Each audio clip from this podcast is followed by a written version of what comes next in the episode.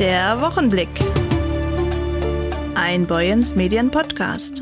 Hallo und moin, es ist wieder Freitag, das heißt, eine neue Folge des Wochenblicks steht für Sie bereit, eines Ihrer Boyens Medien Podcasts. Ich bin Jörg Lotze. Es war eine Tat, die nicht nur unsere Kreisstadt Heide erstarren ließ. Am vergangenen Reformationstag, am 31. Oktober gegen 14.20 Uhr, wurde eine 37 Jahre alte Frau auf offener Straße erschossen, auf dem Gehweg von ihrem Mann mit einer Pistole. Der gemeinsame 13 Jahre alte Sohn stand daneben und musste die schreckliche Tat mit ansehen. Die Frau war wenig später im Westküstenklinikum ihren schweren Verletzungen erlegen, nachdem sie zunächst auf dem Gehweg in der Klaus-Groth-Straße notärztlich versorgt worden war. Heute nun hat vor dem Itzehoer Landgericht der Prozess gegen den Mann begonnen, dem diese Tat vorgeworfen wird. Zum Auftakt des Prozesses, der vor der sechsten Strafkammer des Landgerichts Itzehoe verhandelt wird und für den mehrere Verhandlungstage bis in den späten Sommer hinein vorgesehen sind, hat sich der 54-jährige Angeklagte zu den Vorwürfen geäußert. Er gab sich dabei als strengen, aber gerechten Familienmensch aus, der Frau und Sohn, die nach Heide gezogen waren, wieder zurück nach Chemnitz holen wollte. Er räumte ein, in der Auseinandersetzung mit seiner Frau auf offener Straße die Waffe auf diese gerichtet zu haben. Der tödliche Schuss, so sein Verteidiger, könne sich aber auch durch die Abwehrreaktion der Frau gelöst haben. Die Waffe überhaupt mitzunehmen, so sagte der Aserbaidschaner, sei eine große Dummheit gewesen. Was genau steht denn in der Anklageschrift? Staatsanwältin Maxi Wanzen. Dem Angeklagten werden zwei Dinge vorgeworfen. Ihm wird vorgeworfen, seine Ehefrau im März 2022 zunächst vergewaltigt zu haben, zu Hause im häuslichen Umfeld.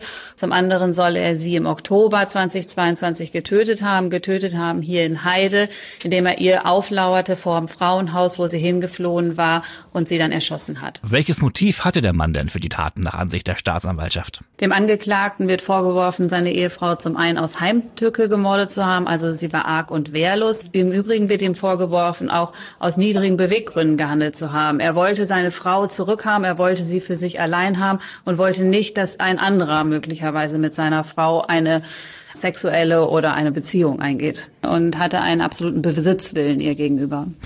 Welches Strafmaß droht dem Mann? Dem Angeklagten droht bei einer Verurteilung eine lebenslängliche Freiheitsstrafe, weil hier ein vollendeter Mord im Raum steht. Nebenkläger ist der Sohn, der gemeinsame Sohn des Angeklagten und der getöteten Ehefrau. Wir werden den Sohn in der Hauptverhandlung nicht mehr hören. Das Gericht hat heute beschlossen, dass wir seine Videovernehmung, die bei der richterlichen Vernehmung im Ermittlungsverfahren hergestellt wurde, hier angucken werden.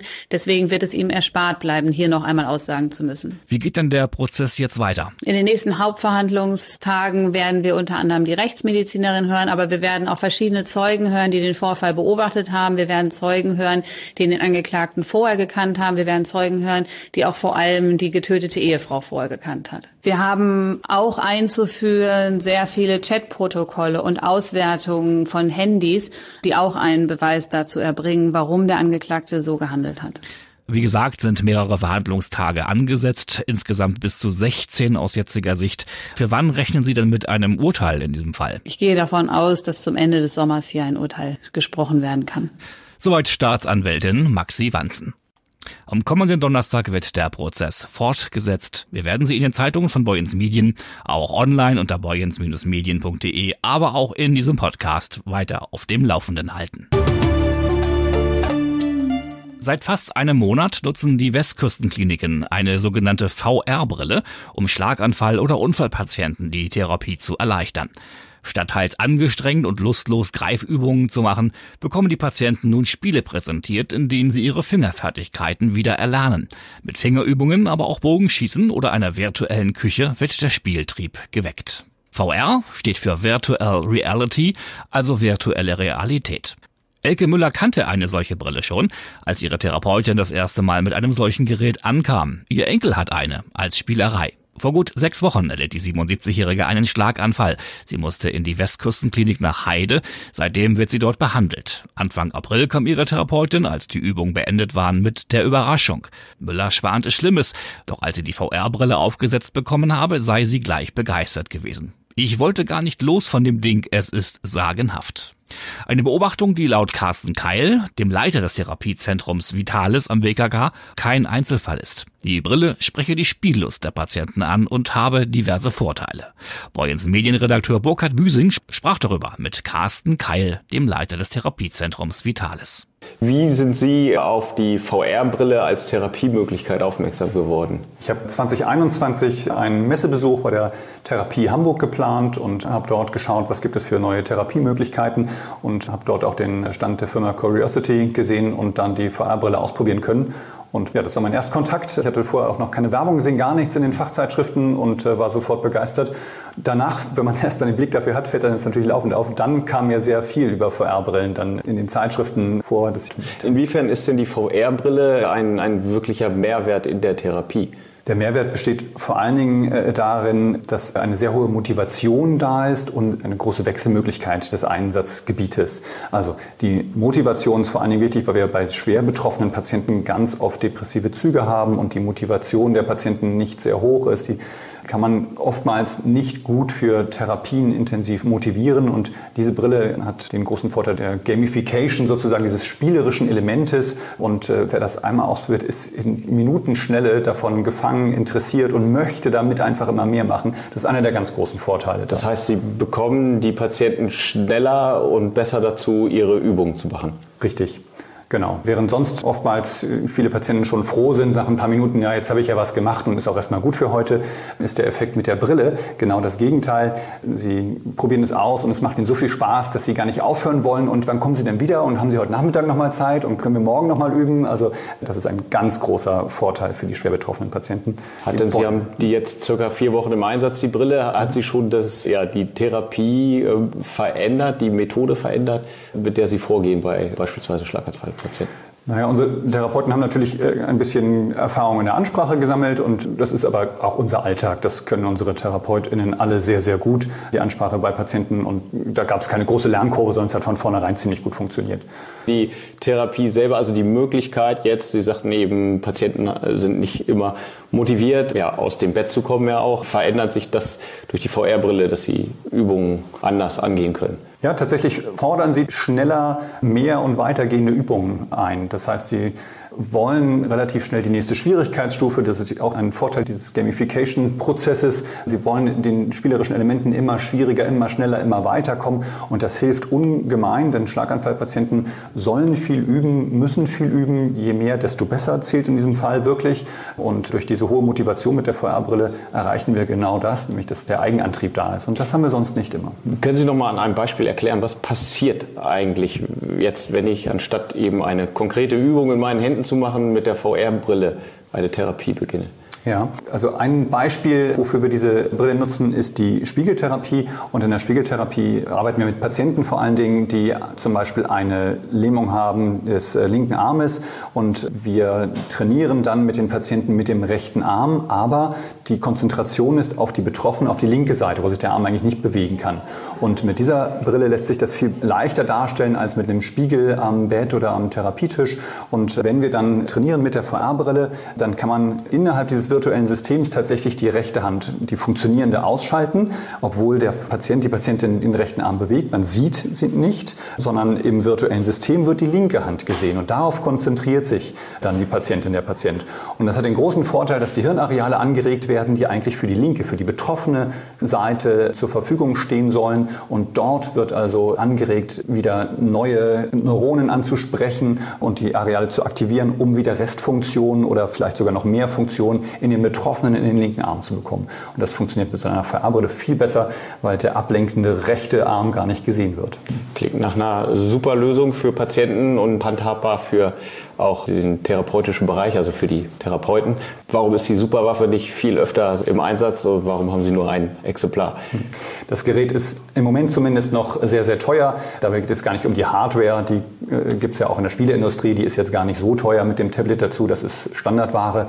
Aber das Therapiesystem dahinter zu entwickeln, ist unheimlich zeitaufwendig und auch ein Medizinprodukt, da braucht es ein großes Entwicklerteam und äh, das ist das teure System dahinter. Von daher haben wir erstmal nur die Möglichkeit gehabt, sozusagen ein System anzuschauen schaffen. Und das auch nicht aus den Geldern des Krankenhauses, sondern über den Förderverein, weil das an die 20.000 Euro rangeht. Die hat ein Klinikum für solche innovativen Mittel äh, selten bis gar nicht zur Verfügung. Da sind wir auf Spenden und ähnliches angewiesen. Das kann unser Gesundheitssystem im Moment nicht leisten, beziehungsweise ja, ist zumindest sehr, sehr schwierig. Will es doch nicht. Vielen Dank. ja. Es wäre wünschenswert, sagt auch Carsten Keil, wenn langfristig die VR-Methode einmal so anerkannt und die Technik so erschwinglich ist, dass Patienten auf Leihbasis von der Kasse eine solche Brille mit nach Hause bekommen. Denn an der Lust weiterzuüben scheitert es oft. Auch erst einmal sind im WKK alle mit der einen Brille zufrieden, die auch Elke Müller mehr Spaß in ihre Therapie gebracht hat. Drei Jahre nach dem ersten Spatenstich eröffnet Sasol sein neues Forschungs-, Entwicklungs- und Analytikzentrum am Standort Brunsbüttel. Mit diesem investiert das Chemie- und Energieunternehmen 35 Millionen Euro in den Ausbau des Werks und somit in moderne Arbeitsplätze für die Region. Teilnehmer der Eröffnungsveranstaltung heute waren unter anderem der schleswig-holsteinische Ministerpräsident Daniel Günther und Oda Kepler, die Ministerialdirigentin im Bundesministerium für Bildung und Forschung. Die Region Dithmarschen erhält damit ein hochmodernes Zentrum, in dem Innovationskapazitäten für wichtige Marktsegmente wie Metallbearbeitung, Körperpflege und Gesundheit sowie Industriechemikalien weiter ausgebaut werden. Sasol produziert in Brunsbüttel Trägermaterial für Katalysatoren, spezielle Tonerden, Fettalkohole und deren Derivate, die in Alltagsprodukten wie Wasch- und Reinigungsmittel, Pharmazeutika sowie Kosmetika Verwendung finden. Das neue Forschungs-, Entwicklungs- und Analytikzentrum umfasst eine Nutzfläche von circa 7000 Quadratmetern und ist für bis zu 140 Mitarbeiter ausgelegt. Derzeit arbeiten in Brunsbüttel insgesamt rund 800 Beschäftigte. Ministerpräsident Daniel Günther betonte, zukunftsorientierte Unternehmen seien für Schleswig-Holstein wichtige Partner, auch auf dem Weg, erstes klimaneutrales Industrieland zu werden. Mit dem neuen Zentrum und der Forschung, die neue Produkte und innovative Verfahren hervorbringen wird, leistet Sasol einen Beitrag, dass die Gesellschaft die Klimaziele erreichen kann, so Günther weiter. Außerdem investiert Sasol in weitere moderne Arbeitsplätze und stärke damit die gesamte Region. Unser Redakteur Brian Tode sprach mit Dr. Jens Stratmann, dem Geschäftsführer der Sasol Germany GmbH. Können Sie einmal für uns beschreiben, welche neuen Möglichkeiten sich durch das Forschungszentrum für Sasol hier am Standort ergeben? Die Forschungskapazität wird deutlich erhöht werden im Vergleich zu der Vergangenheit. Während dieser Standort ja immer durch Forschung auch stark gewachsen ist in der Produktion, haben wir durch diesen Neubau, der eben auch direkt neben der Produktion liegt, das heißt, insoweit haben wir auch kurze Wege, wird es die Gelegenheit geben, weiter zu wachsen. Wir arbeiten an einer ganzen Reihe von Projekten, die insbesondere sich auch mit einer nachhaltigeren Umwelt beschäftigen. In diesem Zusammenhang ist auch schon das Projekt genannt worden zur Herstellung von nachhaltigem Flugkraftstoff, was ein sehr wichtiges Projekt ist, wie wir wissen. Wir wollen ja weg von fossilen Kraftstoffen und die Herstellung von nachhaltigem Flugkraftstoff wird einer der wesentlichen Punkte sein, wo wir einen Katalysator herstellen, der diese Produktion effizienter gestaltet. Katalysatoren in der chemischen Industrie dienen dazu, chemische Reaktionen im Regelfall zu beschleunigen. Das heißt, ich brauche weniger Grundmasse, Biomasse und so weiter und kriege aber daraus mehr Produkt. Das ist der große Vorteil. Und wenn wir das großflächig einsetzen, haben wir eine große Hilfe geleistet an verschiedenen Produktionsstandorten in der Welt, die alle entstehen werden. Können Sie die Bedeutung des Standortes Brunsbüttel im Konzern nochmal verdeutlichen? Brunsbüttel ist, das kann man vielleicht am einfachsten daran festmachen, ist innerhalb Europas. Unser am stärksten gewachsener Standort in den letzten 20 Jahren. Und wenn ich meine, am stärksten gewachsen, ist das natürlich auch nicht nur im Sinne von Produktion, sondern auch im Sinne von Mitarbeitern. Das heißt, wir sind personell gewachsen, um auch den Anforderungen gerecht zu werden, die unsere Kunden haben, die unsere Produkte akzeptiert haben. Und diese Rolle, die Brunsbüttel immer gespielt hat, aufgrund der Innovation, neue Anwendungen, neue Produkte zu entwickeln, das sichert eigentlich die Zukunft dieses Standortes auch. Und deswegen der Laborneubau ist im Grunde genommen die Fortsetzung des bisher gegangenen Weges, der sehr erfolgreich war für diesen Standort und sichert auch gleichzeitig die Zukunft ab. Welche politischen Bedingungen, Faktoren müssten sich noch ändern, damit der Standort weiter auch für die Zukunft attraktiv bleibt und man hier weiter investieren kann? Für uns ist natürlich als Chemieindustrie, wir sind energieintensiv, wie viele Leute ja wissen, sind natürlich die Energiekosten ein zentrales Thema. Das betrifft jeden in Deutschland. Wir haben es ja alle schmerzvoll erfahren müssen. Aber auch als Industriebetrieb blieben wir davon natürlich nicht verschont. Und als energieintensives Unternehmen ist es für uns wichtig, niedrige Energiepreise und Planungssicherheit in der Zukunft zu haben.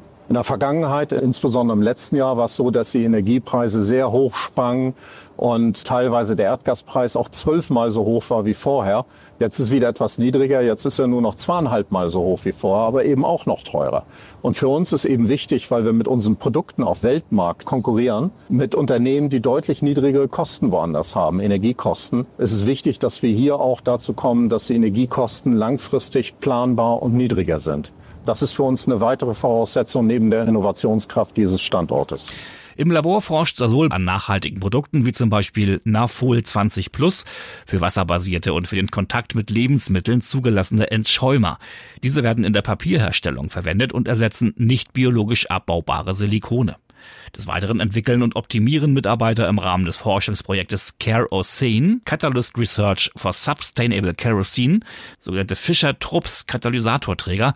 Diese spielen eine Schlüsselrolle bei der groß angelegten Produktion von grünem Kerosin, das vor allem in der Luftfahrt benötigt wird.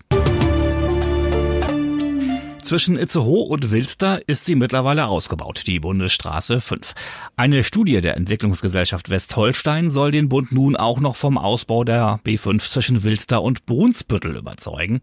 Dafür wurden die Verkehrsströme mit Hilfe automatischer Systeme entlang der B5 gemessen doch ein baldiger Ausbau hat bislang auf sich warten lassen. Zu lange, sagen Brunsbüttels Bürgermeister Martin Schmädche und Bürgervorsteher Michael Konkowski. Alle warten gespannt auf das Gutachten zur B5. Ausbau dreispurig von Wilster in Richtung Brunsbüttel der Wunsch vieler, nicht nur der Industrie, aber auch vieler Pendler und vieler Bürgerinnen und Bürger hier in Brunsbüttel und aber auch die Gäste, die hier reinreisen, die können es nicht verstehen, warum sie auf einmal ab Wilster nur noch zweispurig fahren können und dann stundenlang hinter so einem Sattelzug hinterher zuckeln müssen. Ja, dieses Gutachten liegt im Entwurf vor. Das ist schon mal eine gute Nachricht. Das hat auch nach meinem Dafürhalten viel zu lange gedauert. Die Verkehrszählung hat in Corona-Zeiten irgendwann stattgefunden. Aber jetzt liegt es da. Die Ergebnisse sollen jetzt in Kürze präsentiert werden. Und ich bin jetzt schon mal sehr gespannt. Aber auf der Tonspur habe ich gehört, dass der Gutachter eine Notwendigkeit des Ausbaus auch dokumentiert. Und wenn er sie mit diesem Gutachten bezahlen, die auch schon wieder eben zwei, drei Jahre alt sind, wenn er sie hätte nicht dokumentieren können, letztendlich aufgrund der Entwicklung, die wir jetzt haben, muss man auch mal Infrastruktur bauen, ohne irgendwelche langatmigen Gutachten, die viel Geld kosten, in Auftrag zu geben, einfach mal auch was machen. Der Industriepark Brunsbüttel beeinflusst rund 12.500 Arbeitsplätze, darunter knapp 4.500 direkt am Standort. Ansässige Unternehmen entwickeln sich weiter und neue wollen sich ansiedeln. Deshalb müsse der Bund die Bedeutung der Schleusenstadt und ihres Industriegebietes erkennen und auch für eine zukunftsfähige Verkehrsanbindung sorgen. Dazu müsse ein dreispuriger Ausbau der B5 gehören, denn schon jetzt ist die einspurige Straße überfüllt mit Lkw und Berufspendlern. Es wird also höchste Zeit, sagen Michael Gongowski und Martin Schmidtje. Man hat eben damals in den 70er und 80er Jahren einfach versäumt, diese Infrastruktur durchgängig zu erstellen. Man kann nicht so ein riesen Industriegebiet planen und dann eben Straße, Schiene und alles andere einfach vergessen oder irgendwann abbrechen. Soweit die neue Folge des Boyens Medien Wochenblicks. Die Redaktion hatten heute Dieter Höfer, Brian Tode, Burkhard Büsing und meine Wenigkeit. Ich bin Jörg Lotze. Wünsche Ihnen jetzt ein tolles ja, und auch verlängertes Wochenende. Montag ist ja Feiertag.